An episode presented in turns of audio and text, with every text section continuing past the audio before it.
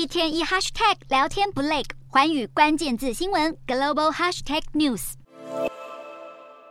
美股刚经历开年来最惨的一天，二十二号三大指数仍全数静默，道琼收黑近八十五点，标普五百及费半分别下滑百分之零点一六跟百分之零点五，因为 Fed 最新公布的会议纪要显示，多数官员仍倾向进一步升息。可见通膨仍然是 Fed 的心腹大患。会议纪要也指出，几乎所有官员都赞成升一码就好，甚少数主张维持两码不变。但无论如何，市场已经有心理准备，最终利率可能会高出先前预期的五字头。随之而来的是部分资金开始流向债市，与价格反向联动的殖利率持续在高点震荡。两年期殖利率二十二号报百分之四点六九七，十年期公债殖利率为百分之三点九二。对六种主要货币走势的美元指数也吹起反攻号角，二十二号上涨百分之零点四，逼近一百零五关口。接下来市场走向如何？要观望周末公布的一月份 PCE 核心个人消费支出指数，这将会是研判 Fed 升息路径的一大指标。